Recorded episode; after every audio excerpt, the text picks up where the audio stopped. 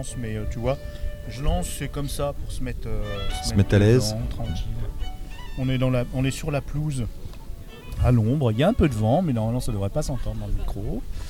Et on est dans les entretiens avec les auteurs de Étranges Grandes qui sont venus. T'es du coin euh, Euh, presque, Christian je suis de Nancy. Donc Denis Christian Gérard. De moi. Nancy, presque. Presque, presque, il y a quand même une bonne heure quart. hein. Une Ouais, heure et ça. quart en train. Et donc là, toi, tu es vraiment dans le ton du, du salon. Dans le ton du festival. de la Fantasy, fantasy. du médiéval fantastique. Ah oui, c'est vrai, c'est un- c'est une sorte de fantasy. Oui, c'est C'est ça. un petit peu, ça se veut un petit peu plus réaliste, plus, plus historiste. Voilà, on se trouve dans un univers réaliste qui pourrait être notre France du, du 13e, on va dire, du 13e au 14e, mais matinée de, de sorcellerie, de magie. 13e au 14e, donc tu es quand même encore euh, dans la tradition, il n'y a pas de, de mousquet ou de... Non, non, non, il n'y a pas de- tout ça. C'est pas du... Comment on appelle ça Du powder fantasy du- Non, tu sais, la fantasy avec des, des- avec des Ah, le- fusils... le steampunk. euh, Tu penses à non, ça, non, toi, non, non des fusils... Non, non, c'est c'est de la powder euh, fantasy. Non, non, arrête avec le punk. euh. J'ai Cosmic Beast qui est à côté toujours. hein. Et on attend euh, Commandant Guigui qui devrait foutre la merde, comme d'habitude, mais bon. Alors, on revient à notre cher euh, invité, Denis Christian Gérard. Et euh, la carte du royaume de Rouge-Terre. J'ai le petit. Alors, je précise, hein, j'ai pas lu. hein. Hmm? Je, suis, dé- je suis désolé, euh, je vais pas faire euh, euh, comme je fais d'habitude. Les auditeurs sont, sont habitués à ce que je fasse des déclarations d'amour aux auteurs. Je t'en ferai pas. Eh ben, Parce que je te pis. connais pas, Tant puis ça pis. serait, ça serait pas bien de faire Ouais. semblant. Et là, on a, on a plusieurs tomes et c'est toujours les chroniques. Voilà, en fait, pour l'instant, 5 romans. Enfin, ouais, c'est ça, 5, romans sont sortis dans, le, dans ce monde de Rouge-Terre. Ouais. Euh, alors, Ah, il y a une carte. Il y a une carte, oui. L'idée, l'idée c'était de ne pas entraîner le lecteur ou la lectrice dans un, dans un truc sans fin avec 10 volumes, une histoire qui n'en finit pas de, de se terminer. Un énorme world building. T'as quand même fait du world Ah building. oui, il y a du world. Oui, building, oui, mais j'ai vraiment une histoire à chaque fois, une histoire avec un début, une fin. Donc euh, le lecteur, à la limite, peut pénétrer dans, dans mon univers par la, la porte euh, qu'il souhaite et repartir sur les autres euh, volumes après si ça lui plaît. Ah oui, d'accord. Il y, a- Hmm. y y a quand même plusieurs tomes sur le ro- au roi des asservis. Voilà, rien que ça. C'est le roi des asservis. C'est un peu le Spartacus moderne. c'est ça. C'est- moderne. Une- non, c'est pas moderne. Une inspiration entre la Kiki Lorgne entre Robin des Bois et Spartacus, effectivement. D'accord. Pas La dernière garde est aussi en deux tomes? La dernière garde est en deux tomes. D'accord. Elle se situe 100 ans après les événements du roi des Asservis. Ah, il y a quand même une, une continuité. Ah oui, oui, euh, tout à fait. une tout cohérence du, du monde. Ah oui, oui, je m'y applique, ouais. Je regarde la, Mm. la carte, ça ressemble pas à la France. Non. C'est un monde. euh, Totalement imaginaire. et il y a beaucoup de, de montagnes, donc du coup, ça t'a séparé euh, les montagnes. Est-ce qu'il y a une influence du, du grand Tolkien dans, dans ce que tu écris? Ah, bah, évidemment, évidemment. Tolkien, je l'ai lu, je l'ai lu étant gamin, donc il y a déjà quelques décennies, et il a, il a changé ma vie. Ce- ce- le Seigneur des Anneaux a littéralement changé ma vie. J'ai découvert le, le- la fantasy avec lui, donc il n'y a pas mieux, on est Ouais. d'accord. Oui, c'est vrai. Et euh, Ah, j'ai un truc quand même. C'est que moi, j'ai découvert la fantaisie avec lui. Mhm. Euh, bon, Bilbo, j'ai eu la chance de lire Bilbo avant le Royaume des le Seigneur ce qui, est- ce qui est rarement le cas. oui, Euh, sauf que, bah, du coup, après, j'ai plus voulu en lire parce qu'à chaque fois que je disais de la fantasy, c'était du copier-coller ou en tout cas trop fortement imprégné des euh, tropes, de, des archétypes de Tolkien, le grand sorcier, l'initiateur, le petit peuple. oui. On retrouvait les orques. Hmm. D'ailleurs, on change même pas les noms, ou à peine. Hmm. Les trolls, de, tout ça. Ce qui fait que moi, ça m'a éloigné de la fantasy. Ah, je comprends bien. Mais c'est vrai qu'on a, on a vu euh, pendant, pendant longtemps des, des clones ouais, de, de l'univers de Tolkien. Bon, il n'y avait pas que ça. hein. Il y a eu quelques. Oui, oui, mais voilà. c'est une erreur de ma part, hein, c'est une connerie de ma part. Mais tu sais, quand on n'avait pas Internet, qu'on n'avait pas grand-chose, Mm. pas de gros magazines, euh, et puis j'avais pas l'âge pour regarder ce genre de, de publications, Mm. euh, pas la maturité pour aller diguer les choses, et ben du coup j'en suis resté là. Et c'est vrai que la science-fiction à l'époque, dans les années 80, c'était Fleuve Noir Anticipation. Il y, Ouais. y avait pléthore de choix sur les, les devantures de bouquinistes. Et assez peu de fantaisie et de traduction, puisqu'il y avait beaucoup d'auteurs ang- Oui, oui, ouais. C'est vrai que là, moi, ce que je salue avec toi, je prends le, Parce que là, j'ai pas eu d'auteur vraiment typique de fantasy jusqu'à maintenant. Tu es, es, le seul de, que, que j'interviewe sur le, le, salon et c'est ça qui est intéressant. Merci, commandant Guigui, d'avoir pointé ton, ton, stand. Merci à lui. En, en fait, euh, ce que je trouve génial, c'est que maintenant, il y a un renouveau français avec Javorski, Stéphane Plateau, toi, oui, oui. Euh, et plein d'autres. Et, et puis euh, Pierre, Pierre Pével qui a ouvert la voie aussi. Oui. Hein. Ça, ça, de quand Pierre Pével déjà? Ah, Pierre Pével, il a commencé, alors que je dise pas de bêtises, dans les années, euh, dans les années 2000, je crois, peut-être même un ouais. peu avant, parce que. C'est quand même une vingtaine ouais. d'années. Oui, mais, c'est ça. mais avant, euh, c'était chaud mmh. quand même hein, pour avoir la, la, la fantaisie française. Mmh. Euh, intéressante. Je, je, demande à Cosmic. Euh... pardon, il n'y en avait pas énormément. Je pense juste. Euh, non, non, réellement en France, on n'en avait quasiment pas. Il y avait quelques euh, bouquins qui sortaient en fleuve noir au milieu de pas mal de trucs de SF. Où on a eu là, le, je vais te laisser continuer la, l'interview. Je vais rechercher une seule euh, série qui a commencé en fleuve noir dans fin des années 4, des, euh, ouais, milieu des années 80 et qui a été réédité récemment. Je te laisse continuer. Tu fais la recherche, tu me diras le nom après. Et euh, donc c'est intéressant. Toi, euh, oui, toi tu es plus jeune, donc du coup tu as, as, eu cette chance d'avoir euh, parce que l'imaginaire médiéval fantastique il est très inspiré de l'Europe mmh. et en particulier de l'Angleterre de la France euh, entre autres hein, il y a aussi l'Est qui, oui. qui fourmille de, mmh. de fantasy c'est extraordinaire la, ah, oui, oui. la, Pologne notamment ouais, ouais, bien sûr mmh, bien sûr voilà oui. la Pologne il ouais. y a tout ça et, et c'est vrai que euh, tous ces mythes euh, ont été repris par des, par des Américains. Et les Français, elles se sont ré, ré réappropriés un peu plus tard. Voilà, et ça, les... c'est bien. Ouais, ouais. Mmh. Et toi, alors, euh, qu'est-ce qui t'a donné euh, déjà en... Parce que tu en vis de la de, Non, de non, ta non, plume non, non, non, j'en vis pas, hélas, j'en vis pas. Il, faut, il y a très peu d'élus qui en vivent. Hein. Il faut vraiment, vraiment, vraiment voilà, vendre des milliers, des milliers de, de bouquins pour euh, se dégager un salaire euh, décent, on va dire. Donc non, non, non, j'ai mon travail à côté. Euh, et qu'est-ce qui m'a poussé à, à, me lancer de, Depuis toujours, en fait, j'ai toujours eu envie de raconter des histoires. Oui, c'est en toi. C'est voilà, c'est en moi. Déjà même avec mes, mes jouets, avec mes, mes, copains quand on était tu gamin. Tu racontais à toi-même des histoires. Je leur racontais des histoires. Et à eux aussi Oui, je leur entraînais. Je les oh, entraînais dans un voilà, dans un. Ils disaient pas, oh, tu nous fais chier avec tes. Ah non, au contraire, ils étaient ravis. Euh, je me souviens même d'un ami qui me disait, c'est génial avec toi, on voyage. Ah. Tu inventes toujours des histoires qui nous emmènent dans des voilà, dans des contrées incroyables. Et ça, c'est un conseil que tu peux donner aux, aux, futurs jeunes auteurs ou en tout, cas les gens imaginatifs. Hmm. Passez le pas, racontez à vos amis vos histoires. Oui, oui, tout à fait. N'ayez pas honte, hmm. ne gardez pas ça en vous, et Hmm. vous serez très surpris, comme euh, toi tu en as fait l'expérience, de, euh, bah, découvrir que être raconteur d'histoire, bah, c'est une qualité euh, qui enrichit l'amitié. Oui, tout à fait, c'est un bonheur, ouais. c'est un moment de partage. Oh, tu me, tu ouais. me donnes des frissons, j'aurais dû le faire. C'est en douille. Et, et euh, pour poursuivre en fait l'histoire, donc bien sûr, j'ai commencé. J'ai commencé à écrire quelques nouvelles ici et là, donc au lycée, ça circulait, tu sais, sur les, les des tables. Fanzines ou... Non, non, des, des nouvelles. Je les gravais pas sur les tables des. Non, non, je les écrivais à la main, c'est avec ma petite plume, ouais. et je les faisais circuler, c'est pendant les cours de philo en terminale, et puis ah, pendant que la prof faisait son cours, bah, les copains lisaient mes histoires. Donc, euh... ah, ça c'est unique. Hein. Là, tu viens de me faire deux, deux trucs uniques que j'avais jamais entendus. Le gars qui raconte ses histoires à ses amis et le gars qui écrit des histoires en cours de philo qui les fait lire aux copains. C'est comme un fanzine, quoi. Non, c'était pas un fanzine, c'était toujours des histoires différentes à chaque fois, ouais. qui tenaient sur des feuilles de, de tu vois, des, des feuilles A4 euh, de classeurs. Concis, tu avais une chute et tout. Ah oui, ouais, ouais, bien sûr, je, oui, tout à fait. Ah génial, c'est génial. Et puis euh, un peu plus tard est venue l'aventure du jeu de rôle. Ah. Alors là, j'ai cessé d'écrire parce que du coup, j'avais T'étais pas maître de jeu? Ah si, je, je, ne pouvais être que maître de jeu. Et du coup, tu écrivais Ah non, du coup, j'ai cessé d'écrire. Ah, d'écrire des histoires, mais t'écrivais J'écrivais bien évidemment scénarios. les scénarios. Voilà. voilà. Ce mais je... Ce qui, au final... Euh... C'est pas la même chose. Ah oui, non, mais quand même. C'est pas la même ça chose. Ça fait partie du truc. Hein. mais ça fait partie du truc. Monsieur qui a, qui a toussé, il a fait... non, non, c'est pas grave. Et, et euh, donc les queues de renard passent. Euh, et, et, donc, euh, donc le rôliste classique, quoi, en fait, hein, le parcours classique de l'écrivain de fantasy. Hein. Alors plus exactement le maître de jeu, parce que j'avais ah, oui, voilà, ah, oui, parce que moi en tant que en tant que joueur, alors je, je m'ennuie rapidement parce que euh, vivre l'histoire ne me suffit pas. Il faut que je la, faut que je la maîtrise, il faut que je la partage, il faut que je la fasse vivre. Donc euh, j'étais avant tout maître de jeu.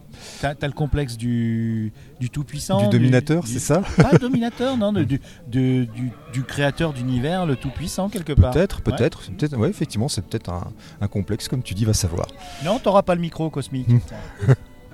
La question que je voulais poser, justement, vu Ouais. que tu as été euh, maître de jeu et rôliste, c'est que toi, en tant qu'écrivain, tu serais un écrivain architecte ou jardinier? Architecte ou jardinier? Alors, il faut être les deux. Il faut être les deux, obligatoirement. Tu es forcément architecte parce que, enfin, dans mon cas, hein, tu construis l'univers, tu construis euh, sa- son histoire, sa politique, ses religions, euh, les, les créatures qui le peuplent. Et puis à côté de ça, une fois qu'il est, euh, tu as les bases, eh ben, il faut l'entretenir. Donc, euh, effectivement, c'est ce que je fais au fil de, de mes romans. À chaque fois, j'ajoute un élément, je le cultive. Mais alors, quand tu veux dire jardinier, moi j'ai du, pas du mal comprendre. J'ai Ah. du mal comprendre la. Hmm. C'est quoi la différence? Ouais, la, la question que je me pose, le tel le jardinier, c'est-à-dire que tu vas poser ton personnage. Oui. Est-ce que, comme beaucoup d'écrivains, tu vas te retrouver, tu sais exactement quand tu commences ton livre, Mhm. le personnage, tu sais exactement où il va aller. Mhm. Et parfois, certains écrivains disent, en fonction de mon écriture, Mhm. mon personnage va changer. Et c'est parfois, j'ai parfois l'impression que c'est le personnage qui décide lui-même de sa destinée. Ah Oui, oui, ça, c'est effectivement beaucoup d'auteurs le, beaucoup d'auteurs le disent. On une fois qu'on a, qu'on a commencé, alors forcément quand on commence l'histoire, on a le début, on sait où va aller le personnage, on sait comment ça va se finir, et puis quelquefois on est surpris parce que l'histoire nous emmène, Voilà. hein, nous, Bah surtout dans le jeu de rôle, euh, Mm. oui, pour, Mm. pour euh, tu, tu façonnes tes scénarios, mais tu es surpris par tes joueurs. Exactement. Là, du coup, par euh, un jet de dés qui change la donne, par, ah ouais, euh, ouais. par une décision d'un joueur totalement inattendu, par Mhm. un succès inattendu ou un échec inattendu, et ça change toute la donne. Donc là, tu as euh, commencé après le lycée le jeu de rôle ou tu étais en Alors c'était après le lycée, ouais. Ouais, d'accord. Mm. Enfin, assez tardivement, euh, finalement. Oui, assez tardivement. Et puis euh, j'ai fait ça pendant des années. Jusqu'à ce que bon, bah, la bande de copains, bah, se, Ouais. hein, le, La boulot, la vie, le- La, la, la vie, famille, les vaches. euh, c'est ça. Ouais, ouais. Donc je me suis retrouvé, euh, je dirais pas tout seul, mais voilà, avec mes petites histoires. Et je me dis allez, je commence à, les, à noircir les pages. Puis c'est venu tout seul. Mhm.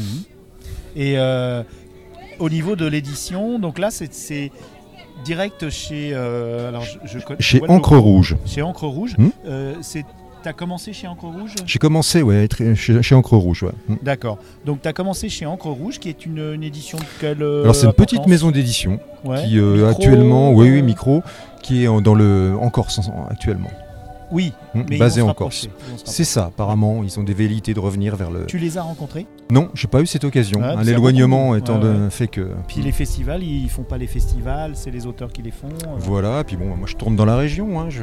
Oui, c'est vrai. C'est pas facile d'aller euh, dans un salon qui se situe Bah à l'autre oui. bout de la France. Oui, parce que n'oubliez pas, Mm. on ne l'a pas évoqué, ou brièvement, mais c'est les frais. Il faut se déplacer, se Ouais, loger, mm, se, bon, se nourrir en général, on, voilà, on peut se démerder. mm. Euh, on, on mange pas forcément bien, mais on a des tickets, si, les, vous avez des tickets de Oui, repas, ouais, ouais. mais bon. Mais euh, pas dans tous les salons. Pas dans tous les salons. Mm. Et tu fais beaucoup de salons par an? Ah oui, oui, oui. bah là, par ça, ouais, j'en fais plus de. Allez, je dirais une quinzaine par an. Une quinzaine par Oui, an. parce que c'est là que tu vends, en fait. tes- tes Bah, c'est comme ça, il faut, oui, c'est ça, il faut que je Ouais. me fasse connaître, il faut que. Parce que ton, ton, ton, ton éditeur, il a, il a pas de diffuseur. Eh non, il a c'est pas, toi qui te- il a pas les moyens de faire de publicité. Mais il t'aide pour la, la correction, pour ces choses-là Oui, oui, tout Ouais. à fait, tout à fait. Il travaille avec une, une correctrice. Et il y a tout un travail, bah voilà, de, de relecture du texte, de, oui, bien évidemment. ouais. Mais quand ils te disent un truc, tu, comme c'est des Corses, euh, t'hésites à les contredire. c'est ça. d'accord, d'accord. oui, on les salue, je change, on les salue et on, Ouais. on aime la Corse. euh, bien évidemment. C'est magnifique. Mm. Et alors, Cosmic a une bêtise à dire. Mm. Non, je fais un, un jingle. J'ai une question. Du coup, Hmm puisque ton éditeur, ne, ne- c'est toi qui vas vendre les livres. Donc là, les livres qui sont sur la table, c'est ton stock qui a été mis à disposition par l'éditeur. Alors non, parce que mon éditeur travaille avec Hachette.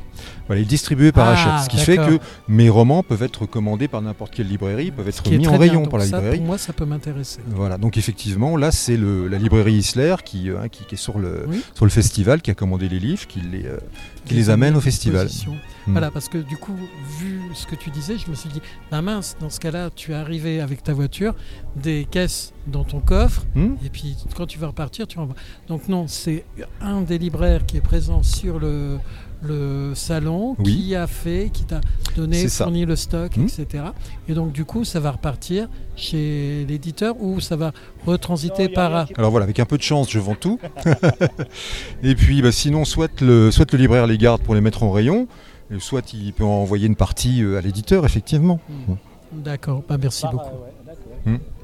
Ah oui, c'est intéressant ça. C'est vrai que oui, il y a des. On n'a pas posé la question. Il y a des gens qui viennent avec leur stock. Alors, Ça m'arrive aussi hein, sur les tout petits salons où aucun libraire ne participe. Hmm. Là, je viens avec mes, mes stocks. Il n'y a pas Ouais. toujours un libraire, hein, c'est sûr. C'est ça. ouais. Hmm. Eh ben, ça fait beaucoup de salons, ça fait beaucoup de week-ends. Ça fait euh, beaucoup de week-ends. faut être passionné. Hmm. Et alors, comme euh, ta routine d'écriture, t'en as une?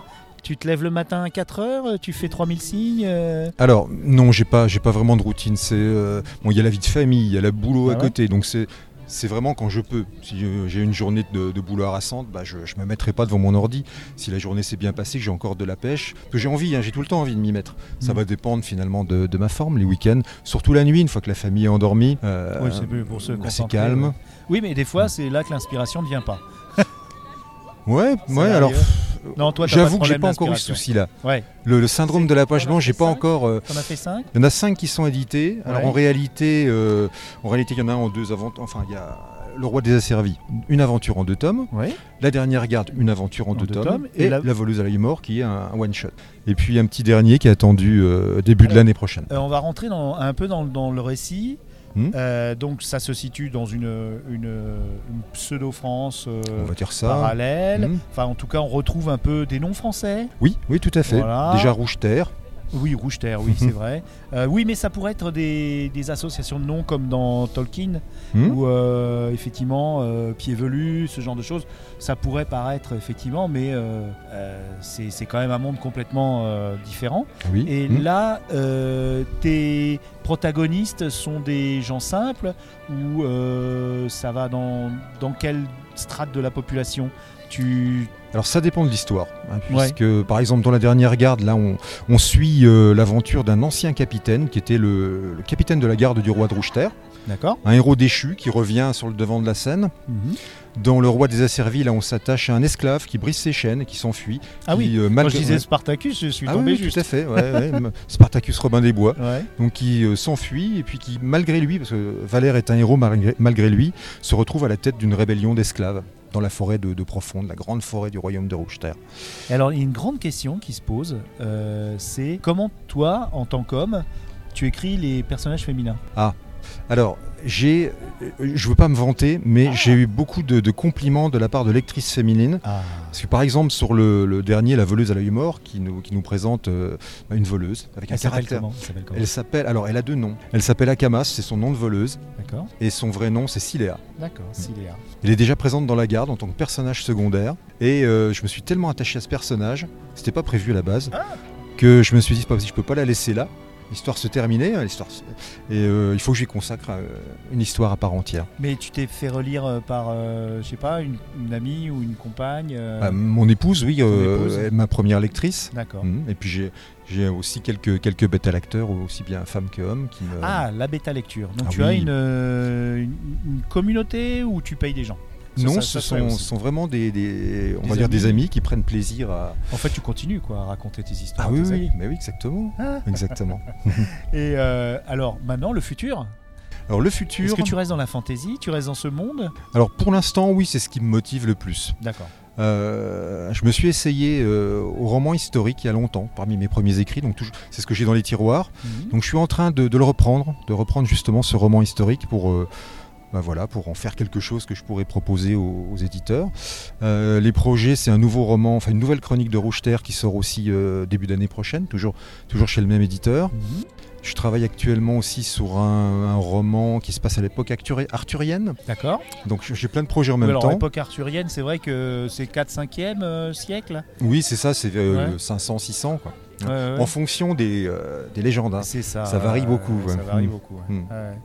Et Mais puis version, euh, est-ce que, tu mets de l'humour à la Camelot ou euh, non. tu es quand même un- quelqu'un de, de, de sérieux? On va dire ça. Ouais, voilà. On va dire ça. Non, non, ce sera pas, ce sera pas de, ce sera La pas Camelot. Non, Non. non, non. Et puis enfin, alors. Ah oui, donc euh, troisième projet, allez hop là. Ouais, ouais. Alors j'ai la chance d'avoir un ami qui me fait les superbes couvertures des, des Oui, chroniques de Rougeter, magnifiques. Monsieur David Bull. Qu'on a Euh, interviewé, qui, ouais, ouais. qui est- dont l'interview va passer juste avant toi. Et bah Ça va être un triptyque du, génial. du, du linéaire de, de- des tranches grandes. Donc il y aura Commandant Mm. Guigui, David Bull et toi. Formidable. Assisté par son compère euh, Jimmy Rogon qui fait les couleurs. Et euh, donc avec ce, alors, ce monsieur j'ai eu une chance folle de, de le rencontrer, on s'est lié très vite d'amitié. Et quand j'ai été édité, je, je voulais lui pour mes couvertures, c'était obligatoire. Ouais. Il s'est prêté au jeu, il, était- il est fan de l'univers et puis Ouais. il voilà, il me fait des. C'est lui le visage de Rougeter en fait, c'est vraiment lui. Et donc euh, je travaille avec lui sur un, pareil, sur un roman de fantasy, donc construisons l'aventure à deux, l'histoire à deux. D'accord. Et je, je la rédige. Et lui va. euh, non, le but c'est de pondre un roman graphique. Ah, donc voilà, lui voilà. va euh, égayer les pages de ses magnifiques dessins. Donc ah, Mm. oui, alors roman graphique, souvent on se représente ça comme une BD à de grosse ampleur, avec beaucoup de pages, avec plus de 200 pages. Euh, ouais, plus de 100 pages. hein. Ouais. Non? Ou, ou de la BD de Bobo. Euh, Merci, c'est gentil, j'en ai plein. Alors, euh, non, non, j'adore, c'est comme les séries, ça développe des trucs à long terme et j'a- j'aime. Non, mais là, ce serait euh, du texte avec des illustrations. Voilà, c'est ça. Mm, mm. Ce que j'ai eu d'ailleurs, ma, ma première lecture de- du Seigneur Zano, c'était une intégrale euh, avec beaucoup d'illustrations, c'était top. Hmm. Et puis dans les, ouais, bon, il y, a- il y a ça. Puis également dans les, les anciennes versions de, des Trois Mousquetaires, de Dumas, d'Ivanoé, de Walter Scott, on avait de magnifiques illustrations Oui. pleine page C'est vrai. qui euh, qu'on découvrait au détour, euh, Ah détour d'une page ou d'un Des fois, je me chapitre. demande même si Gustave Doré, il n'a pas travaillé sur ce genre de Ah, c'est possible. C'est Hmm. possible, hein, il y a des chances. Eh ben, merci beaucoup. Est-ce que tu as retrouvé euh, Cosmic Alors, le, le livre dont je vous parlais au début, c'est de Michel Pagel et en fait, c'était Les Flammes de la nuit. Donc, ça a, été, ça a commencé à être publié dans les années euh, 80 euh, au Fleuve Noir et il se trouve qu'il y a une intégrale qui vient de ressortir au Mouton électrique, donc de 615 pages et qui est, euh, le, on va dire que c'est pas tout à fait le début de la fantasy française parce que certains vont peut-être la mettre avant, la mettre après, mais véritablement la fantasy française, euh, Michel Pagel, c'est une réécriture du conte, etc. Donc ça a été republié, c'est pas très très très cher, chez euh, Les Moutons électriques à six- euh, 615 pages, je crois. En plus, le bouquin est très joli, plutôt relié, euh, bien bien dur. Et chez J'ai lu aussi. Il est chez J'ai lu, mais c'est- c'était l'ancienne intégrale qui est indisponible et qui datait d'il y a 20 ans. Là, les moutons électriques, et puis en plus, euh, la couverture, c'est probablement Ascaride. C'est Melchior Ascaride, voilà, tout à fait. Je rends le micro. Donc Melchior Ascaride aussi, qui est un très grand illustrateur et grand éditeur adorable, et qui sera à Bordeaux très bientôt aux Hypermondes. Ben merci. euh, Merci à vous deux. cool. Merci, c'était super cool. C'est ça qui est bien dans les Ouais. festivals parce que on- les, les- les- les choses arrivent. Et c'est toujours euh, magique. Je partage. Voilà. Et ben, hop, on coupe mon grand. I saw the light fade from the sky. On the wind, I heard a sigh. As the snowflakes cover my fallen brothers, I will say this last goodbye. Night is now falling, so ends this day. The road is now calling, must away over hill and under tree, through lands where never light is shone by silver streams that run down to the sea. Under cloud, beneath the stars, over snow once more I turn at last to paths that lead home. And oh, where the road then takes me, I cannot tell. We came all this way, but now comes the day to bid you farewell.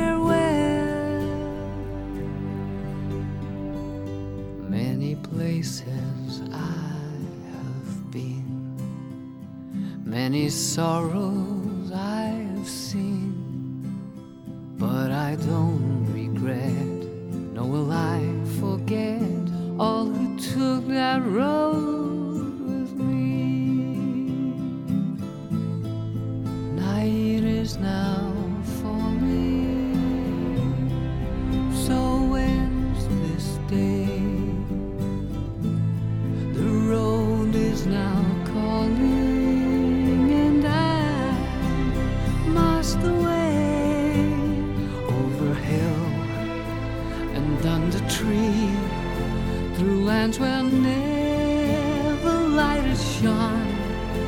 by silver streams that run down to the sea. To these memories I will hold. With your blessing, I will go to turn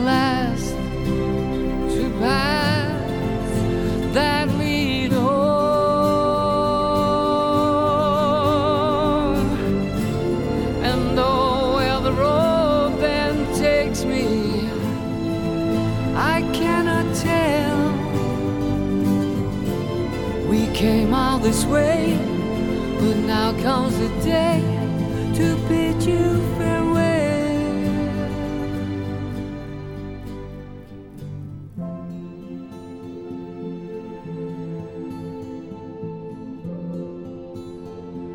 galaxypop.fr, la pop culture jusqu'au bout des ondes.